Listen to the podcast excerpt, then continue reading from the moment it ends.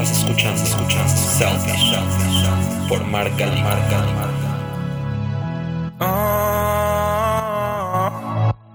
Bienvenidos a este episodio número 12 de este podcast que se llama Selfish con doble L. Yo soy Mark. Este es el episodio número 12, por lo tanto ya llevamos más de tres meses haciendo esto. Qué rápido se pasó, la verdad. Normalmente yo al final siempre termino con esto, pero hoy voy a empezar pidiéndoles por favor que si les gusta lo que están escuchando y les gustan los podcasts y les gustan los temas que he estado platicando con ustedes, por favor los compartan porque me ayudan mucho. Acuérdense que esto yo lo hago por gusto, nadie me paga. Y eh, me gusta que de alguna forma más gente escuche esto. Y entonces acuérdense que los pueden escuchar en cualquier plataforma de podcast. Y que también estamos en Facebook o en Instagram como self-ish para cualquier cosa. Pero bueno, Hoy vamos a platicar, como siempre, de estos temas que a mí me gustan. Y antes de entrar al tema, les voy a hacer una confesión. Ya soy papá. Desde hace más o menos como un año y medio adopté dos perros salchicha. Uno que se llama Fritz y otra que se llama Helga. Y los amo, son mi adoración. Aunque se porten pésimo. De verdad, son unos diablos. Me han destruido todo. Y cuando digo todo, es todo, desde libros, zapatos, sillones. Es más, les cuento esta historia. Hace, hace algunas semanas de, eh, que seguimos en cuarentena, y hace algunas semanas en la cuarentena, Fritz, el macho, se escapó de mi casa, se fue a casa del vecino y se comió un brownie entero con mota. Y obviamente el pobre perro se puso hasta el huevo, viajó, se fue de viaje a Plutón, el pobrecito, y la neta fue un mal viaje, tanto para él como para mí, porque pensé que se me estaba muriendo, pero afortunadamente no le pasó nada. Ya está bien. Y luego les cuento esa historia, pero sí, fue un mal viaje. Pero bueno, les ha pasado de todo a los perros. Y desde hace un año y medio que soy papá de estos perros, yo siempre he sido muy animalero y crecí con perro en mi casa toda la vida, por lo tanto esta experiencia no es tan nueva para mí. Pero el punto no son los perros, sino es que desde que los adopté cada vez que hacen alguna de sus maldades, o ladran, o se hacen popó en donde no deben, o cualquier cosa normal que hace un perro, me he encontrado con muchísimos comentarios sobre cómo se deben educar los perros y cómo deben tratarse en una casa. Cuando empecé a enseñarles, por ejemplo, dónde debían hacer del baño, Muchos amigos me recomendaron miles de productos como pañales para poner en el piso para que ahí hagan, un spray que lo echas en un lugar y de alguna forma repele el olor para los perros, entonces no se hacen ahí. O un spray que lo echas en, el lugar donde quieres que se hagan y a los perros les gusta el olor y les llama la atención y los atrae. O un tapete de pasto artificial. O premios que se esconden en donde tienen que hacer los perros no saben cuántos productos, ninguno me sirvió realmente. Lo que me sirvió fue estar atrás de ellos diciéndoles ahí no, ahí no, ahí no, hasta que por fin entendieron cuando crecieron un poquito más. O cuando operé a, la hembra, a Helga, empezó a engordar un poco y me recomendaron diferentes tipos de comida, me dieron dietas, me dijeron que vaya con un veterinario especialista en la alimentación. O es más, les cuento otra historia. Una vez el perro de mi hermano mordió a otro perro y el pobre perro acabó, se los juro que hasta en una terapeuta de perros. De alguna manera parece que todos tienen las claves de éxito para que los perros se porten bien para que hagan sus necesidades donde deben de hacerlas. Toda persona que ha tenido un perro sabe perfectamente que cada perro es distinto y que eso es falso. Y lo que funciona con unos no funciona con otros perros. Y cada perro tiene una personalidad muy marcada. Y hay algunos que funcionan con regaños y otros con premios, así que no se puede estandarizar su educación. Si analizamos lo que acabo de decir y le cambiamos la palabra perros por niños, se van a dar cuenta que la sociedad ve exactamente igual a los dos. Claro, hay una gran diferencia, que los niños en algún momento crecen y mandan a la chingada a sus papás, pero los perros no, los perros al contrario, ¿no? Ellos dependen toda su corta vida de un humano y por lo menos siglos de evolución han fomentado que la relación perro-humano sea una relación codependiente. Para eso los domesticamos, para que sean esa fiel mascota que no deja nunca de depender y conforme van creciendo sus necesidades son mayores, y les reflejamos sentimientos, características humanas y en muchos casos se nos olvida que son solo mascotas. Pero lo realmente relevante aquí es que todos opinan sobre el cuidado de los perros como si fueran niños. Y esto no es de extrañarse, ya que en los últimos años ha tomado relevancia un fenómeno que muchos expertos llaman los perrijos. Este fenómeno que tiene que ver con la humanización de las mascotas y con el hecho de que los tratemos como niños.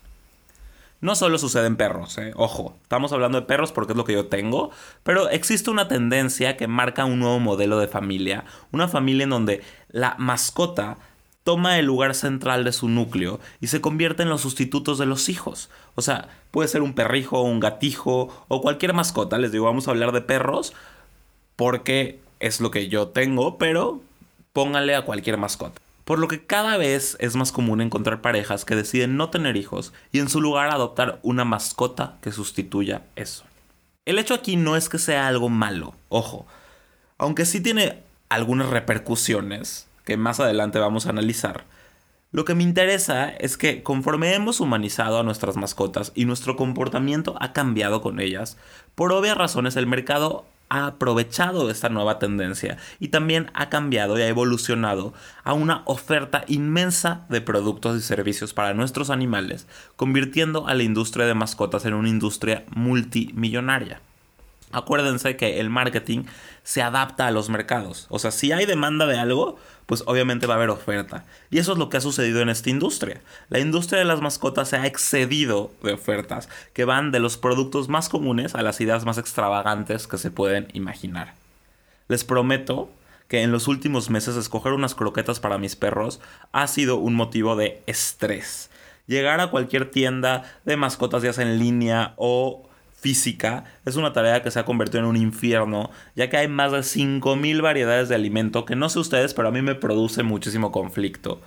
Y aunque claro, debo también decirles que sí he caído en esta tendencia de mercado y claro que les he comprado un sinfín de productos como peluches, camas, cobijas, que obviamente al final acaban en la basura porque duran tres días y estos cabrones se los comen.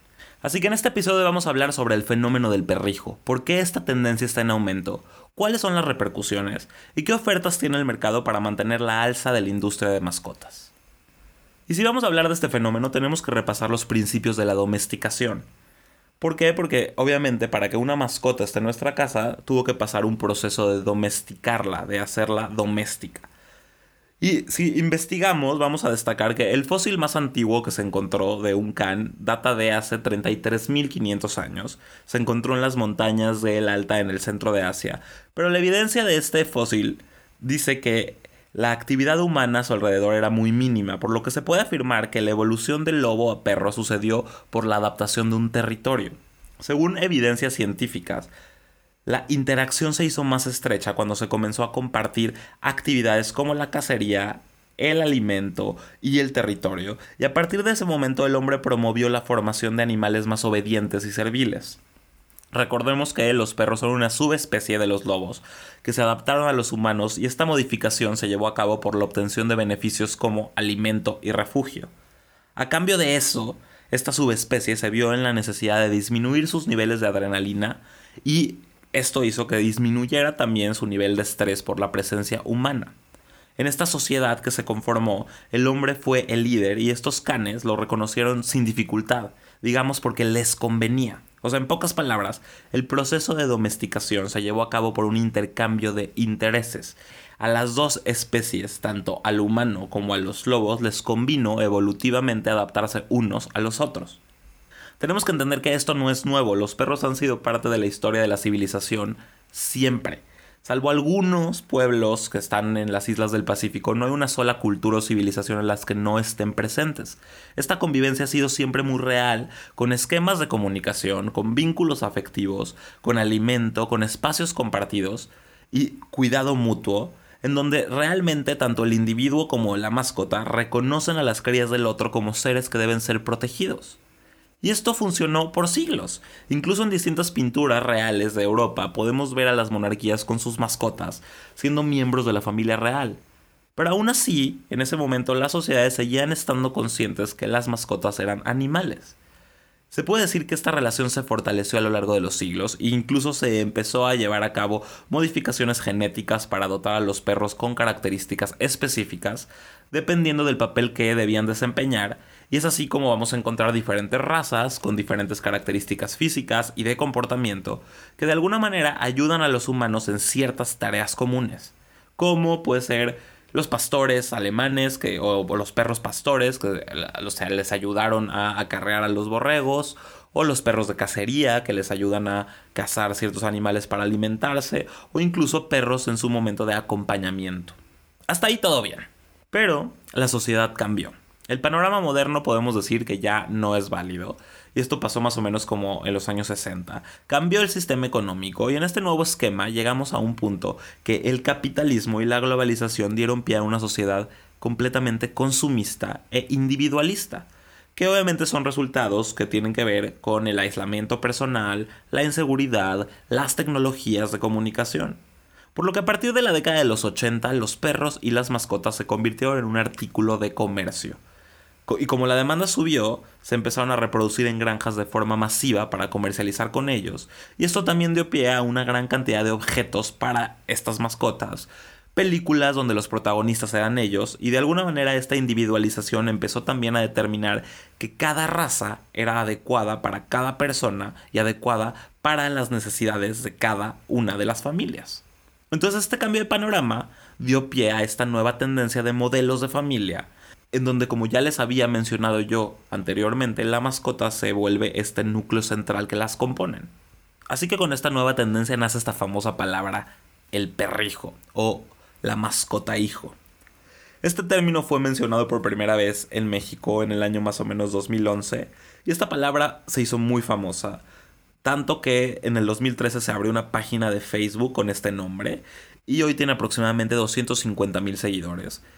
Obviamente con este auge de que todos quisieron tener mascota porque se puso de moda, pues también incrementaron los perros callejeros ya que muchas veces por moda las personas compran una mascota y después las abandonan porque piensan que no necesitan de su atención.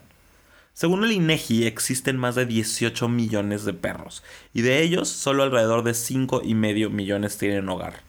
O sea, muchos de los animales que se compran por ser mascotas son abandonados y enviados a situación de calle. Es un contraste realmente muy triste porque tenemos perros en situación de calle buscando comida y otros en carriola con comida gourmet o vegana. Otros datos del Consejo Nacional de la Población señalan que desde el año 2000 muchos jóvenes han preferido adoptar animales que tener hijos. Según el INEGI, otra vez, desde el año 2000 el número de nacimientos en el país ha ido disminuyendo. Las parejas están postergando cada vez más el nacimiento de los hijos por el cumplimiento de estas metas personales y de pareja, y esto deja a un lado la idea de la maternidad o la paternidad, y es ahí donde entran las mascotas, principalmente los perros estas mascotas vienen a ser el papel de un sustituto de los bebés que conlleva ciertas responsabilidades, pero obviamente nunca las mismas que llevaría un hijo, aunque sí. Y como seguramente muchos están tratando a su mascota así, y esto es un fenómeno que está en crecimiento, no es extraño que el mercado nos inunde de un sinfín de ofertas que evolucionan a la par de las ofertas para el humano. O sea, los productos y servicios de las mascotas también están adquiriendo una característica humana. En pocas palabras, es muy buen momento para ser perro o gato o cualquier mascota. ¿Por qué? Porque el aumento anual de los gastos totales de la industria de las mascotas nos dice que es una industria que está en auge y que va a seguir en auge independientemente de la crisis que estamos sufriendo. En el 2018, escuchen esto, el gasto anual de Estados Unidos en mascotas se registró en 72 mil millones de dólares. Actualmente alrededor del 70% de los hogares del mundo poseen al menos una mascota, y con estas tendencias emergentes y los requisitos del mercado, se espera que la industria de las mascotas continúe creciendo en un futuro. Claramente la industria de las mascotas es una mina de oro. Entonces vamos a analizar este crecimiento y vamos a ver con qué propuestas está reaccionando el mercado. Primero, vamos a hablar de algo fundamental, ¿no? La alimentación. Los consumidores no quieren alimentos tradicionales para sus mascotas, quieren ingredientes saludables y quieren entender la lista de ingredientes, quieren que sus hijos se alimenten bien.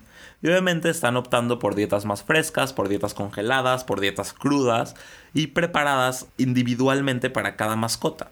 Hay una empresa que se está aprovechando de esto que se llama Pet Plate, que es un servicio de suscripción que vende comida premium de calidad humana para perros. El servicio se puede usar como un suplemento a una dieta o, idealmente como el plan de dieta completo de un perro. El dueño de Pet Play dice que realmente tiene clientes muy fieles porque es muy complicado que una vez que el perro ya le haya gustado la dieta que le esté dando su dueño, el dueño se la cambie, ¿no?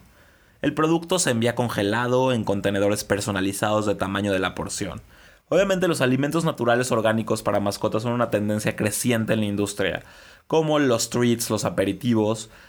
Obviamente deben respetar el medio ambiente y fabricarse con materias primas de origen sostenible. ¿Por qué? Porque si los humanos estamos buscando una sostenibilidad en la alimentación, las mascotas también. Y además podemos tomar en cuenta que los padres de las mascotas realmente le dan treats o le dan estas como dulces de 8 a 10 veces al día. Y pues las marcas tienen que estar atentas a esto para poder generar de alguna manera una oferta que se ajuste a la demanda. Otro aspecto muy interesante de esta industria es obviamente la tecnología. Estamos viendo servicios y conveniencias para mascotas que se desarrollan en la línea de servicios para personas. Al igual que con las personas, el smartphone ha permitido que de alguna forma se amplíe esta oferta. Y les voy a poner algunos ejemplos. Hay una marca que se llama Dog TV y es literal, televisión para perros. Hay muchísimos dueños de perros que dejan a sus perros solos en casa durante el día. Y aproximadamente la mitad de ellos dejan la televisión o la radio prendidos. Y de alguna forma, pues el entretenimiento humano no está diseñado para perros. Entonces TV se agarra de esto y mediante numerosos estudios ha creado una programación patentada que los perros pueden ver, aprender y entretenerse. Tanto el estilo de la programación como las imágenes se han adaptado para adaptarse a la comprensión de los perros. El servicio está disponible por suscripción en línea, así como un DirecTV o como un Sky o como un Dish TV. Les, voy a seguir diciendo. Hay otra empresa que se llama Dixe, que es una aplicación, así como lo escuchan, de citas para los perros. Si nosotros hacemos un análisis, el universo de las aplicaciones de citas se ha centrado cada vez más en los nichos y los usuarios suelen estar activos en varias aplicaciones simultáneamente, ya sea que tengas Tinder, Bumble o, Grindr o cualquiera que uses. Dig ofrece la posibilidad de una relación con alguien que ya tiene una relación en su hogar o que quiere tener un perro en el futuro. La aplicación también ayuda a planificar las fechas para perros. Los usuarios son 65% mujeres, que es la proporción opuesta a la mayoría de las otras aplicaciones de cita. Y se puede usar en cualquier lugar y los mercados objetivos son Austin, Boston, Chicago, Detroit, Nueva Orleans, San Francisco, y ya tienen más de 154 mil usuarios. O sea, de alguna manera es encontrarle una cita a el dueño del perro a partir del perro. Otro servicio que a mí me pareció increíble, la verdad, es que cuando tú quieres llevar a tu perro de un lugar a otro, porque obviamente lo transportas a todos lados en un Uber o en un Lyft, muchas veces los mismos choferes no te dejan subir con, subirte con tu perro y los conductores no están obligados a llevar mascotas. Entonces para eso ya salió una nueva empresa que se llama SpotOn.pet que de alguna forma hace que sus conductores no rechazan a las mascotas y te proporcionan fundas protectoras para el automóvil y cinturones de seguridad para obviamente tu perro o tu gato. El precio es comparable a un Uber Black y el conductor de estos Spot On reciben 85% del costo del viaje. Sigo, para que vean, más empresas. Hay otra que se llama Feedbark, que es un dispositivo de monitoreo de salud de mascotas, donde registra los niveles de actividad de tu amigo y te dice cuántas calorías quemó, la distancia que recorrió en el día. Esta aplicación obviamente la puedes tú descargar en tu smartphone y puedes rastrear y controlar toda la salud de tu mascota. También tenemos otras, otras empresas que están apostando por la idea de microchips en las puertas para que de alguna forma tú sepas quién entra a tu casa y quién no, y que ninguna otra mascota puede entrar a tu casa. Esto se llama Sure Pet Care. Y de alguna forma lo que hace es que las identidades de las mascotas están almacenadas en un sistema, en la nube. Y la puerta de tu casa solo permite que las mascotas entren y salgan, mientras que no deja que entren otros animales. Y eso es una tranquilidad tanto para ti como dueño, así como una libertad para tu mascota para que regrese. Obviamente está rastreada todo el día. Tenemos otra que se llama Top Dog Pet Travel, que es una agencia de viajes especializada en viajes que admiten mascota. ¿Qué hacen? Te organizan tu viaje para encontrarte hoteles, encontrarte camiones, encontrarte transporte, en donde puedas llevar a tu perro o a tu mascota. Y de alguna manera te garantiza un viaje que va a ser estimulador e inspirador para ellos. También tenemos otras empresas como esta marca que se llama Pet Chats, que es una guardería digital para mascotas. Muchas veces los dueños que dejan en casa sus mascotas se van muy preocupados, por lo que en Pet Chats tú puedes controlar a tu mascota e incluso alimentarla a larga distancia son estos como robots. Es un dispositivo que está equipado con un teléfono, una cámara y un dispensador de los treats. En otro lado donde se está viendo un crecimiento muy importante en la industria de las mascotas es en la parte del servicio, no solo en productos. Se está prestando más atención a este cuidado del servicio en las mascotas. Entonces vamos a encontrar servicios de suscripción que están contribuyendo al crecimiento de la industria con alimentos que te llegan cada mes a tu casa, personalizados. Hay un común Airbnb de perros que se llama Dog Vacay, que es un servicio para encontrar cuidadores y paseadores de perros cuando tú te vas de viaje. Y de alguna forma tienes la seguridad de que están paseando bien y que tus, y que tus mascotas van a estar distraídas y con gente que también les gusten las mascotas. Y tenemos muchísimos, de verdad. Eh, la industria está ampliando su oferta a manos llenas. Tenemos también, por ejemplo, impresión de prótesis en 3D para ayudar a las mascotas discapacitadas a que su vida sea lo más normal posible. Hay otro que se llama Bet on Demand, que es una tecnología para mascotas donde los dueños pueden tener una sesión privada con un veterinario por videoconferencia en el cual te da, te da esta, esta consulta y no tienes que ir al veterinario si hay cualquier emergencia, que esto serviría mucho en esta cuarentena y me hubiera servido a mí muchísimo cuando mi perro se echó ese pinche brownie, pero yo le tuve que hablar a mi veterinario y salir de mi casa. Tenemos otra empresa que se llama Douglas, que se trata de lentes para perro, así como lo escuchan. Una empresa que está dedicada a darles una mejor visión a los perros, porque aunque no me lo crean, los perros también sufren miopía y astigmatismo. Y los productos dobles están protegidos contra la niebla, la rotura y están diseñados con una protección 100% UV y también ayudan a que el perro mejore su visión. ¿Ven estos famosos kits que se han puesto de moda en los humanos, que es que te haces tu prueba de ADN para que te diga de dónde vienes? Pues bueno, ya existe una empresa que se llama Embark Dog, en donde te permite saber el ADN de tu perro y te da todos los rasgos de su raza y todas las condiciones genéticas de salud de esta mascota. Y esta información obtenida del ADN puede ayudar a, ti como propietario a brindar un mejor cuidado y adaptar mejor la actividad de tu mascota. El caso es que la industria está más loca que nunca. nos está arrojando propuestas al por mayor. De verdad, si ustedes se meten a Amazon y le ponen el apartado de mascotas, se van a encontrar con un sinfín de productos que a veces yo me pregunto para qué. Pero bueno, tenemos que entender que el amor a las mascotas no es algo malo, al contrario, es un gesto de nobleza y es importante darles mucho amor. Yo lo digo como un padre orgulloso de ellas.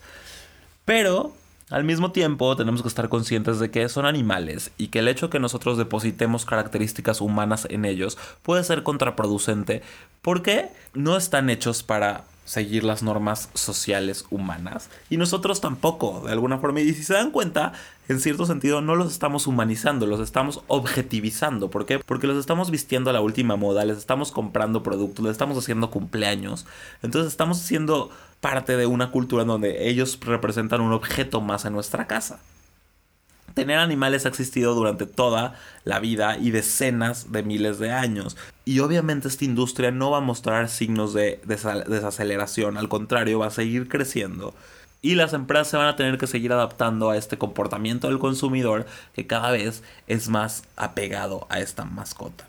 Les repito, yo no estoy criticando, muchas veces mis perros han sido perrijos, lo digo en serio, pero creo que no es lo mejor, porque al final, se los repito, son animales, no, no se comunican igual que nosotros, y los perros evolutivamente también han aprendido de alguna forma a manipular al dueño para poder obtener lo que ellos quieren. Pero si ustedes están preguntando, porque yo también me lo pregunté, ¿qué hace de un perro, una mascota, un hijo o un perrijo? Ahí les van 10 características para que tomen nota. Si ustedes tienen más de 5, lo más probable es que estén cayendo en esto. La primera característica es que todos, yo la tengo, confieso, le has comprado a tu mascota cualquier tipo de prenda de ropa, cualquier accesorio o juguete para divertirse y algo importante, y lo has escogido porque piensas que sabes sus gustos, ¿ok? Número 2. Tienen una alimentación cuidada. O realmente le dedicas más tiempo del debido a elegir sus alimentos, no importa el precio. Ahí sí yo les digo que eso sí no lo tengo yo. Pero bueno. Número 3. Tus mascotas conviven más con personas que con perros. O sea, van a todos lados contigo. Incluso les gusta estar en tus brazos. Culpable. Número 4. tienen una rutina de belleza, tipo de uñas, de cortes, de moños, tienen, eh, tienen ropa a la última moda, han estado en el salón de belleza más veces que tú. Número 5. Creo que a este punto lo vamos a tener muchos. Han hecho una sesión fotográfica de momentos importantes de tu mascota y tu Instagram está lleno de ellos y además seguros las enseñan por todos lados. Número 6. Tienes apodos como hijo, mi niña, mi bebé, mi chiquito obviamente dichos con ternura o con voz de bebé. Número 7. ¿Te preocupa que se queden solos en casa porque se pueden poner tristes si tú no estás? Número 8. ¿Les has hecho una fiesta de cumpleaños? ¿O han recibido regalos por su cumpleaños en donde hay perros y humanos en esta fiesta? Número 9. ¿Tu tema de conversación preferido es sobre ellos o sobre sus gracias? Y número 10, haces énfasis en que es más que una mascota y no te gusta que lo traten como tal. Es un miembro de la familia y se puede sentar en la misma mesa que el resto de las personas. Bueno, como les dije, si tienen más de 5 características, les tengo una noticia. Felicidades, también son padres y tienen un perrijo o un gatijo o cualquier mascota que tengan. De verdad, haciendo esta investigación me encontré con propuestas increíbles que están sucediendo y eh, mi curiosidad nunca va a parar porque me encanta cómo el mercado se va adaptando y siempre hay manera de hacer nuevas cosas. Y eso es, eso es interesantísimo, cómo se va innovando en esta industria y se van ajustando nuevas propuestas para cualquier consumidor. Muchas gracias por escucharme, espero que les haya gustado este episodio. Y les recuerdo que Selfish no solo son estos podcasts, también estamos en Facebook como Selfish o en Instagram como self-ish. Cualquier duda o comentario ahí se los puedo responder. Y compartan, compartan, compartan y nos escuchamos la próxima. Gracias. Estás escuchando, escuchando Selfish por Marca Marca